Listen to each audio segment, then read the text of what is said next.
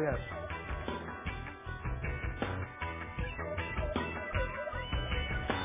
Moço, peço licença, eu sou novo aqui. Não tenho trabalho nem paz, eu sou novo aqui. Não tenho trabalho nem classe, eu sou novo aqui. Sou novo aqui, sou novo aqui. Eu tenho fé, fé. Um dia vai ouvir falar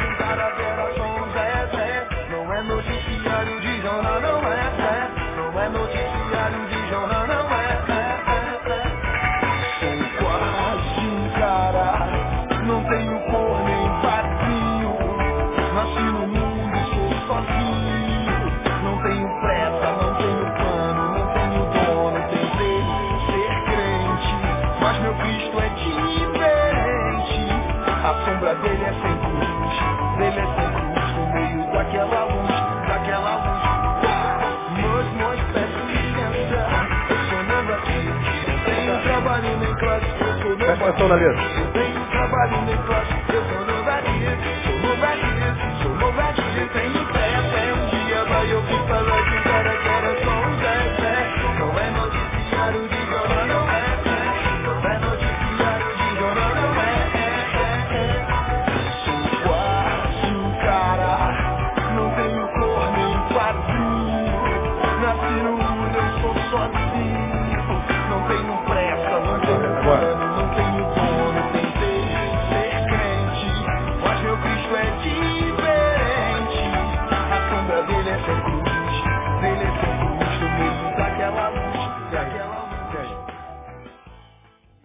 Tentei ser crente, mas meu Cristo é diferente. A sombra dele é sem cruz, é sem cruz debaixo daquela luz. Tentei ser crente, mas meu Cristo é diferente, ou seja, não conseguiu. Porque o Cristo que o Falcão canta do Rapa, diz a sua letra, a sombra dele é sem cruz. Não há cruz no Cristo do Rapa. Eu, essa música, é, eu gosto do Rapa. E eu estava no carro e tocou essa música. E não adianta para mim, existem só dois tipos de músicas. Por mais que os crentes nunca entendam isso. A boa e a ruim. Seja evangélico ou não, gospel ou não. Só dois tipos de música. Eu gosto da música boa. E algumas dele, dele é boa. E essa música tocou. Eu não coloquei, tocou. Tentei ser crente, mas meu Cristo é diferente. A sombra dele é sem cruz, debaixo daquela luz. Essa frase me chamou atenção demais. Ele quis ser crente, mas não conseguiu, não é. Fracassou na tentativa de crer. No caminho da fé. E não conseguiu crer no quê? É, no Cristo que os crentes pregam. Que é o Cristo da cruz. Aparentemente derrotado. Vencido. Abandonado, traído. O Cristo dele não, o Cristo dele é diferente. Na sombra desse Cristo não há cruz. E ele está debaixo daquela luz, ou seja, a luz não é o Cristo. O Cristo está debaixo de uma outra luz. Então ele está falando de um outro Cristo. Problema nenhum. Mas para falar desse outro Cristo, ele cita o fracasso do crente. Aí eu falei, como eu sou crente, é, não sou dos melhores evangélicos, mas crente eu tento ser dos bons. Não é? Eu falei, vou, vou, vou, deixa eu mastigar um pouquinho essa música. E Falcão fala de um Cristo genérico. Fala de um outro Jesus. O Jesus escrito com G. G-E-Z-U-Z. Que também é Jesus, ou não? É. Só que um Cristo genérico. Aí eu joguei lá no YouTube quando cheguei em casa, aí, vi, aí comecei a ver os comentários dos crentes. Os crentes, eles não têm argumento, cara. Eles sempre, eles sempre apelam para o diabo, coisa demoníaca. Aí vão lá na música e falam um monte de abobrinha. É, criticando com raiva, com, com, com ódio. A gente não consegue discordar com amor. É impressionante, cara. A gente sempre que discorda, a gente vai como aquele camarada que vem defender a nossa fé, mas usa as mesmas armas que ele. As nossas armas não são carnais. são espirituais, todavia poderosos em Deus para demolir fortalezas. Aí o cara vai para lá e. Aí o cara de lá, que sabe falar palavrão melhor que a gente, escracha geral, aí fica aquele debate de baixo nível.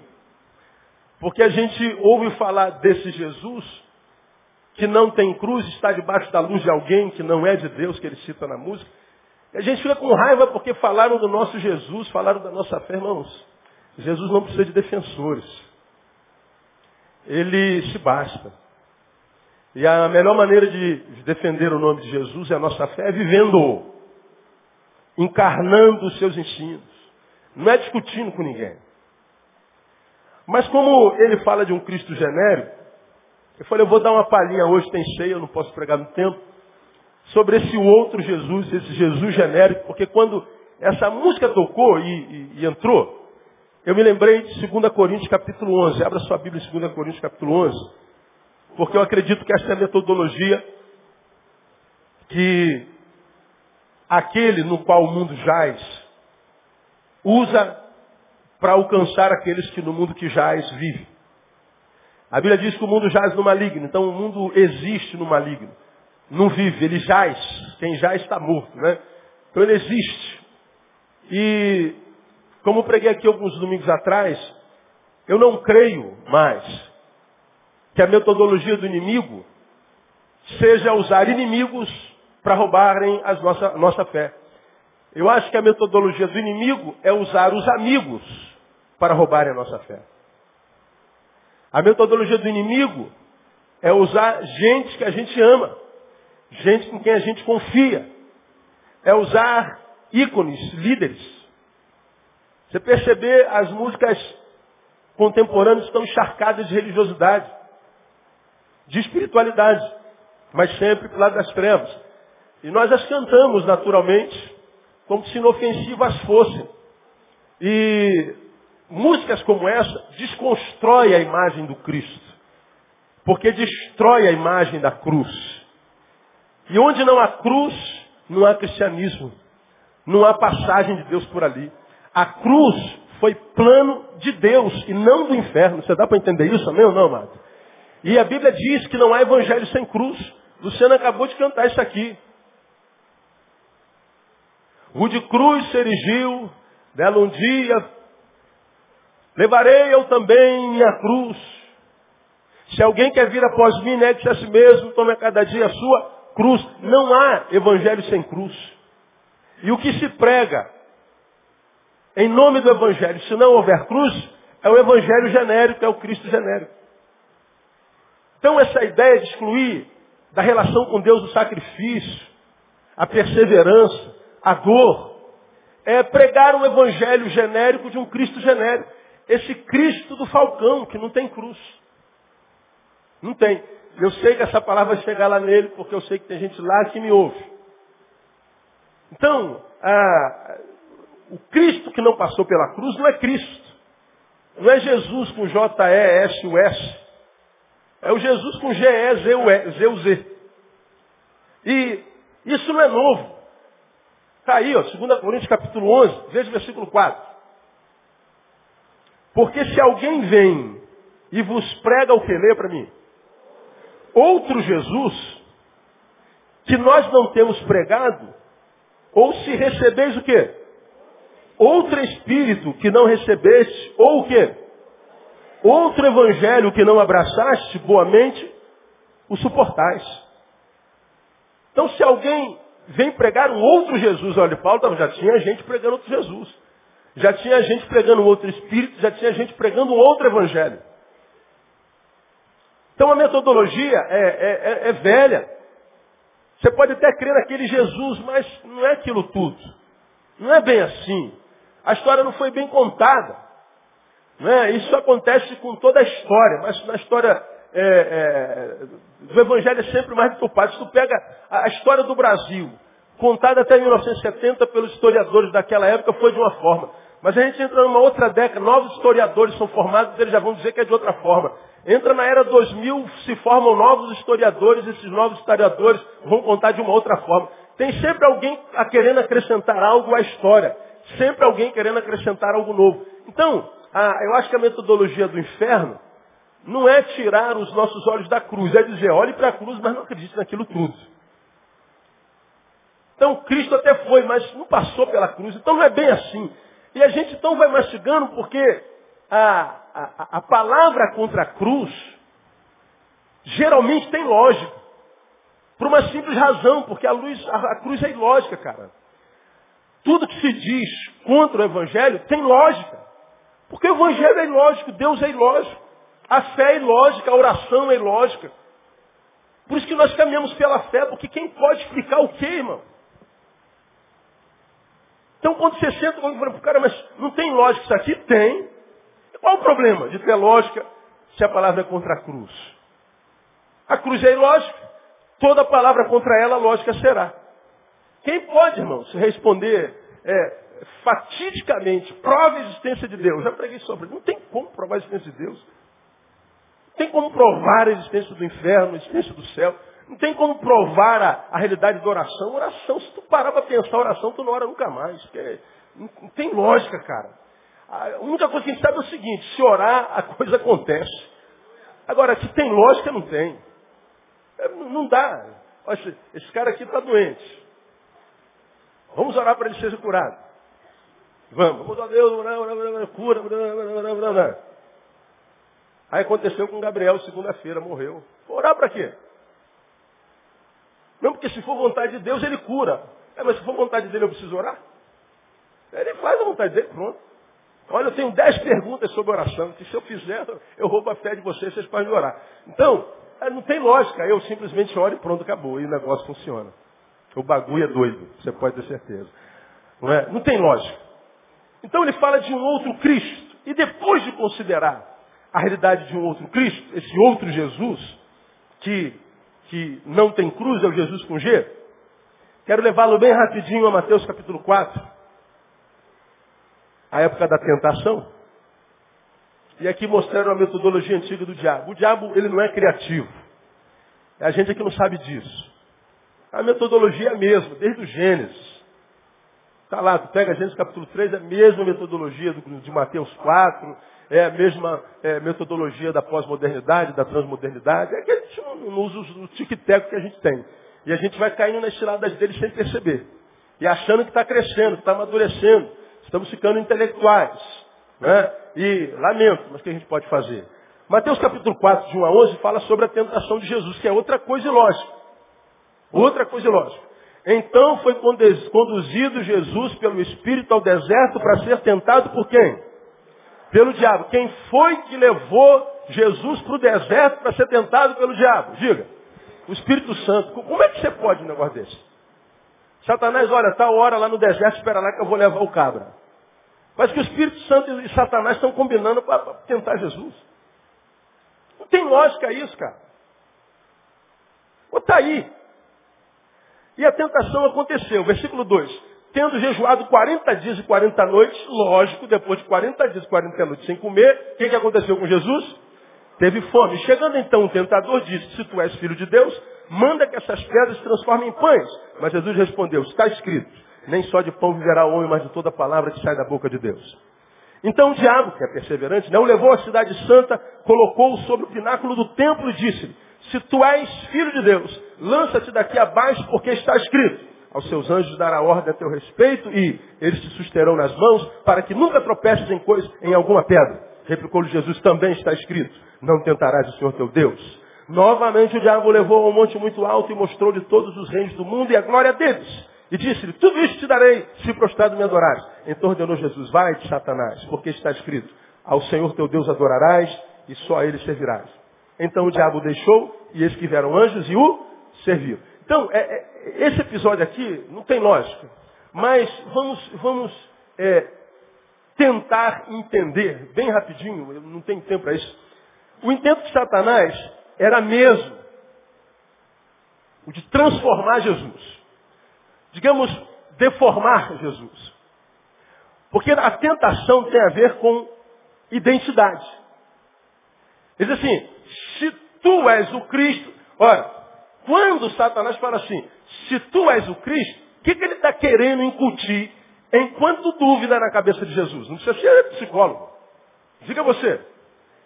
Se tu és o Cristo, ele está dizendo, será que você é quem você diz ser?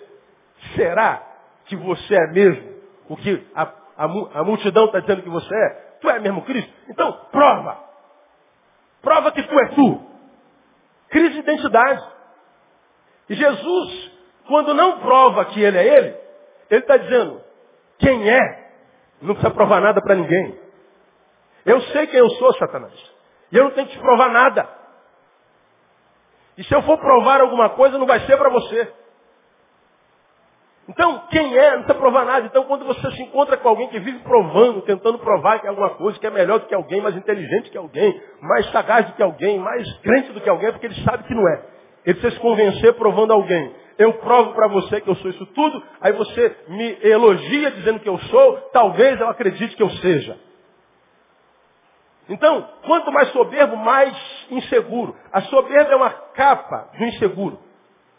Então, quem é não precisa provar nada, ele é e pronto. Não precisa mais de tapinha, não precisa mais de, de, de, de nada. Ele é e pronto. Jesus é assim. Ele sabe que ele é, ele não é genérico. Agora, Satanás queria é, é, é, deformar Jesus. Ele queria mudar Jesus. Ele queria transformar Jesus num cara que tinha crise de identidade. Aí não funcionou. Agora, qual foi a metodologia que ele usou? Veja se não é mesmo. Ah, no versículo 3, diz que o cara estava com fome, chegou o tentador e disse, se tu és filho de Deus, manda que essas pedras se transformem em pão. Bom, já preguei sobre isso aqui várias vezes, fiz uma série de estudos sobre esse capítulo, e ah, ah é, é, muito simples. Bom, isso aqui é uma pedra. Eu estou morrendo de fome. E a pergunta que eu faço e fiz naquela época, Jesus tinha poder para transformar essa pedra em pão, sim ou não? Tinha. E mais, pensa, se Jesus transformasse aquela pedra em pão, transformar pedra em pão é pecado? Eu não acredito que seja, porque ele transformou água em vinho. Aí seria pecado, né, para crente, né? Milagrão mesmo seria transformar vinho em água. Se eu fosse Jesus, eu não começaria meu, meu, meu ministério no casamento transformando água em vinho. Eu ia para o deserto transformaria areia em água. Agora, ele é ilógico, cara. Não tem lógica. Tem que ser pela fé. Agora, um homem que transforma água em vinho, se transformasse pedra em pão para matar a fome, seria algum pecado? Não seria pecado nenhum, gente. Comer pão não é pecado. A maioria de vocês, principalmente as irmãs, que não querem comer pão, não é por causa do pecado que vocês não querem comer. Não é verdade? É por outra razão. Não é? Então comer pão não é pecado, é, é, é necessidade básica. Agora, qual era a questão então, pastor? Qual era a questão então? Bom, Jesus estava sendo atingido naquela área que mais dói na existência humana, quando ela, ela não é suprida, o estômago. É a área que mais dói quando não suprida. Quando eu estou com fome, nada mais tem sentido. Nada. Com fome, carro não adianta de nada, mulher não adianta de nada. Com fome, estar tá com pai e mãe não adianta nada. O que a gente quer é pão. Fome é o sentimento ou a necessidade mais egoísta. Quando ela toma um ser, tudo mais perde significado. Nós focamos no pão e só aquilo que nós queremos. Então Jesus estava sendo atingido na área que mais dói na existência humana, no estômago. Mas Jesus sabia que precisava passar por aquilo. Se meu pai me trouxe para cá para passar 40 dias aqui, tem uma razão. Tem uma lógica, tem um objetivo. Há uma função. Isso aqui faz parte do meu roteiro. Eu vim aqui para passar por essa terra por um curto período. E nesse período que eu vou passar por aqui, está esse script. Por que, que eu acredito que Jesus tinha que passar fome enquanto homem? para que ele sentisse o que mais angustia o ser humano no qual ele se tornou. Por que, que eu acredito que Jesus entende a minha dor, a tua necessidade, as nossas necessidades? Porque lá no deserto ele passou exatamente por que cada um de nós passa. Ele sentiu a dor mais aguda que um ser humano pode sentir. Então nós servimos a um Deus que tem uma relação conosco, conosco de empatia. Ele não tem informação a respeito do que é fome, como a maioria de nós. Ele sabe o que é fome. Agora, quando o diabo diz, transforme-se em pão, não passa essa fome, não. Que, que Satanás, de fato, está querendo dizer? Cara, você não precisa passar por isso. Você não precisa desse sofrimento todo. Pula, pula essa página aí. Não viva isso aí não, isso aí é, é, é não é necessário. Será que é necessário mesmo passar por tudo isso aí? Vamos arrumar uma, uma, uma, uma, vida mais light, vamos arrumar uma vida mais, mais tranquilo. A proposta de Jesus, do diabo foi exatamente o seguinte, chuta o balde, Jesus. E a metodologia do diabo é sempre a mesma. Coloca baldes diante de nós para que nós chutemos. A Bíblia diz que no mundo tereis o quê? Aflições. Mas também diz, tem de bom ânimo. Eu venci o mundo. Muitas são as aflições de justo, vamos te falar. Mas de quantas delas o Senhor nos livra? Todas. Só que, o que, que acontece? Ainda que as aflições façam parte da vida, alguns de nós, para não passar pela, pela, pela, pela, pela dor da vida, a gente dá jeitinho brasileiro. A gente tenta encurtar o caminho. A gente tenta ir pelo caminho mais fácil. Só que a gente não percebe que é possível que eu não esteja sofrendo essa dor aqui, porque eu dei um jeitinho. Eu dei um jeitinho. Só que esse jeitinho que te livra da dor é uma arapuca dentro da qual você caiu, que vai reverberar na tua vida a vida inteira, quem sabe para a eternidade. Jesus sabia que aquela dor fazia parte da sua história. E se não fizesse parte da sua história, aquela dor não estaria ali. A mesma coisa acontece com a gente, irmão. Se você sente dor, essa dor faz parte da sua história. E se ela não faz parte da sua história, essa dor vai sair daí mais cedo ou mais tarde. Agora, o que, que a gente não pode é permitir que a dor nos deforme. Permitir que a dor apague a imagem de Deus em mim, porque Ele nos criou a sua imagem e semelhança. Quanta gente chutando balde, irmão, da integridade, da santidade, dando jeitinho para não sentir dor. É a mesma proposta do diabo. Chuta o balde, Jesus. Mas Jesus não. Eu vou continuar com fome, até quando Deus quiser que com fome eu continue. Porque enquanto ele diz, Jesus, você pode sentir essa fome, sinta essa fome, porque mais do que alegrar meu estômago, eu quero alegrar o meu Pai. E um crente que alegra o Pai, é um crente que o diabo não suporta. E o que, que ele quer de nós? Que nós deixemos de alegrar o Pai para nos alegrarmos. São jeitinhos. Aí a gente vê essa proposta fácil, lógica de Jesus, de Satanás a Jesus, chuta o balde. E a gente vê um monte de gente chutando balde sendo deformado, deixando de ser discípulo verdadeiro para se tornar discípulo genérico. Vai acompanhando o raciocínio. A segunda proposta está no versículo 5. Então o diabo levou a cidade santa e colocou sobre o pináculo do templo. Botou ele lá em cima, né? lá no alto. E disse-lhe, se tu és o filho de Deus, lança-te daqui abaixo. Mas por quê? Porque está escrito, aos seus anjos dará ordem a teu respeito, eles te susterão nas mãos, para que nunca tropeces em coisa, em pedra alguma. Então o diabo pega Jesus, bota lá no alto, lá no pináculo do templo, e ele lá de cima tem uma visão ampla, e ele diz assim, ó, se tu é Cristo, joga aí, porque ele diz que os anjos vão te amparar. Jesus poderia, como uma criança, ter se jogado, só para provar para o diabo que Deus fala a verdade. Agora, ele já sabia que Deus falava a verdade, não precisa provar nada para ninguém. Não, eu sei que ele manda anjos para nos servir. Então joga, não, não precisa me jogar, eu já sei. Eu já o conheço. Agora, do que, que esse texto, de fato, está falando? Veja. Cinco. Então o diabo o levou à cidade santa e colocou sobre o pináculo do templo. Bom, o tirou de baixo e o levou para o alto. Houve uma ascensão na vida de Jesus. Pois é. Mas quem foi que o levou para o alto? Diz para mim, o diabo. Olha que coisa interessante. Olha a coisa ilógica. Jesus vai para o deserto para sofrer. Quem foi que o levou? O Espírito. Agora Jesus vai para o alto, para a fama, para a glória. Quem o levou? O diabo. O Espírito levou para a dor. E o diabo? Para o sabor. Pô, mas tem alguma coisa errada aí, pastor, porque não é Deus que é bom. Então Deus que gera alegria. E o diabo? Tristeza. Aí que a gente está enganado. Nem sempre é assim, irmão.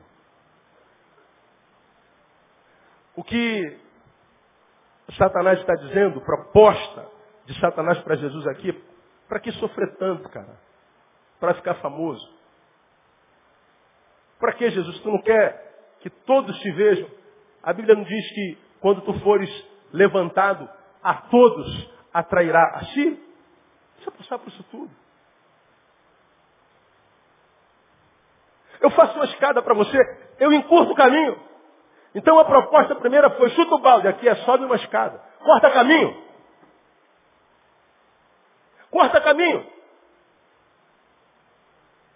Você não está querendo prosperar? Eu te coloco lá. Eu te ajudo. Eu não sou tão ruim quanto dizem, rapaz. E nem Deus é tão bom quanto dizes. Porque se Deus fosse bom, você não estava sofrendo como está sofrendo, né, irmão? Cadê teu Deus? Onde está teu Deus? Porque o Deus de Jesus o levou para o deserto. Olha aí, lógica. Por isso não dá para a gente viver uma vida cristã querendo resposta o tempo inteiro. Não dá, irmão. Chuta o balde. Pega um atalho. É a proposta, não dá para me aprofundar. A terceira e última. Está lá no versículo 9. 8. Novamente o diabo levou ao monte muito alto, mais alto ainda, olha. E mostrou-lhe todos os reinos do mundo e a glória deles. E lhe disse, tudo isso te darei. Se prostrado me adorares. Veja, levou ao monte alto, mostrou-lhe todos os reinos do mundo e a glória. Satanás conhece todos os reinos e a glória deles. Ele diz, eu posso dar tudo a vocês porque tudo está nas minhas mãos. Quer glória, fama, grana, poder, ascensão? Eu tenho tudo nas minhas mãos, eu posso te dar. Tudo isso te darei. Você precisa fazer pouco. Só muda o foco da tua adoração. Só muda o foco da tua glória, do teu louvado seja. Só muda o foco. Uma coisinha de nada. Me dá só uma coisinha que te dou isso tudo. Tudo te darei. É uma coisa por tudo. Não é um bom negócio? Irmãos, essas mesmas propostas são as propostas que o diabo faz para nós, para essa geração. E essa geração está trocando a alma por fama, por grana, por prazer, por ascendência. A ação do diabo no meio da sociedade é tão clara, vai deformando a imagem do discípulo de Jesus com sublimidades, com sugestões, nunca com agressão, mas sempre com propostas lógicas, sempre com a pitada de intelectismo, sempre com uma pitada de questionamento com relação à bondade de Deus e a falar da maldade de Satanás. Não é bem assim como estão contando. Como a gente não está enraizado, a gente cede a uma dessas três tentações. Ou a gente chuta o balde mesmo, ou a gente encurta o caminho, ou a gente pega um atalho. Pois é, chegar lá, quem é que não quer? Agora, tudo que o diabo ofereceu a Jesus, olha os reinos, Jesus. Olha a glória disso tudo aí. Olha que planeta maravilhoso. Olha, isso tudo eu te darei. Mas peraí. Tudo que o diabo ofereceu a Jesus já era de Jesus. Só que depois da cruz.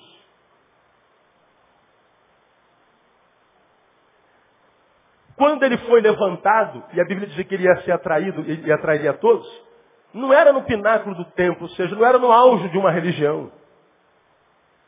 Não era no cume de um monte como estadista sobre todos. Não.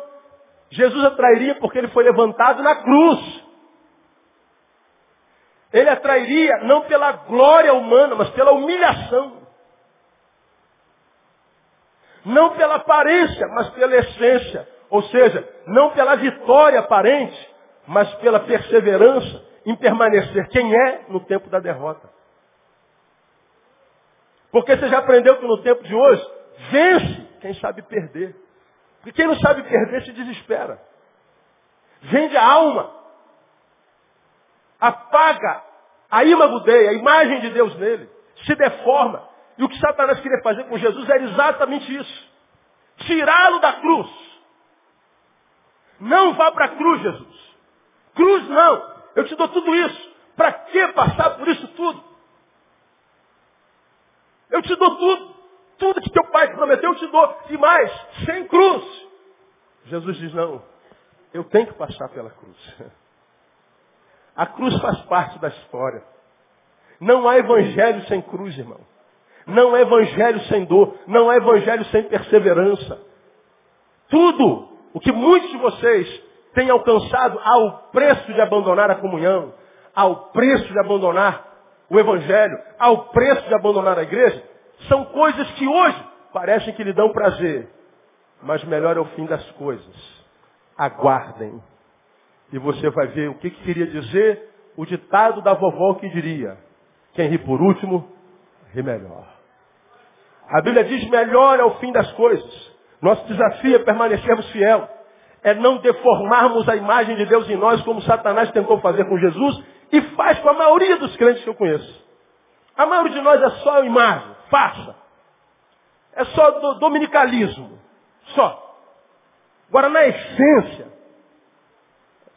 são poucos, irmãos. É, é assustador como é que o diabo consegue com é, é papo 10, né? É, é, somebody love. Iê, Gugu. Iê, O diabo só no iê, aí vai papando uma geração irreflexiva. O cara diz lá, o cantor que a gente admira. Eu tentei crer, cara, tentei ser crente. Mas meu Cristo é diferente, meu Cristo é light. Meu Cristo não tem cruz, porque aquele negócio de cruz é de derrotado. Não, irmão. Não, não. Negócio de cruz é, é, é negócio de, de, de poder de Deus. Eu quero terminar a minha palavra lendo, abre aí 2 Coríntios capítulo 1.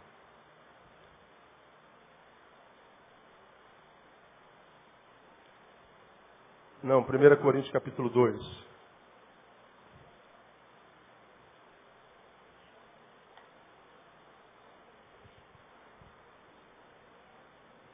Tentei ser crente, mas meu Cristo é diferente.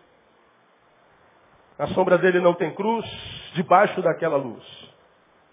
E talvez você entenda essa luz quando ele mesmo canta tudo, tudo, tudo, tudo, tudo, tudo igual. Você conhece aquela música também lá. Legal. Agora, uma coisa é ouvir, outra coisa é ser influenciado. E só não é influenciado, mesmo ouvindo, irmão, quem tem a consciência do Evangelho dentro de si. Cristo sem cruz não é Cristo. Jesus sem cruz não é Jesus. E se para essa geração a cruz é símbolo de, de, de fracasso, é símbolo de frouxidão, é, Paulo já sabia disso quando ele escreveu 1 Coríntios capítulo 1, versículo 18. Porque a palavra da cruz é deveras loucura para os que perecem. Mas para nós que somos salvos é o quê? Poder de Deus. Para os que perecem, a cruz é loucura. Então, para mim, não é dificuldade nenhuma ouvir essa geração falar da cruz. Não é dificuldade nenhuma ouvir essa geração falar que a cruz é bobagem, que a cruz é derrota, que nada de cruz, chuta o balde, vamos encurtar o caminho, eu te empresto uma escada para você subir mais rápido, o negócio de cruz está por fora. Pois é, essa é a filosofia dos que perecem, diz a palavra. Mas para os salvos, a cruz é o poder de Deus. Porque o verdadeiro poder de Deus, irmão, é, é a humildade.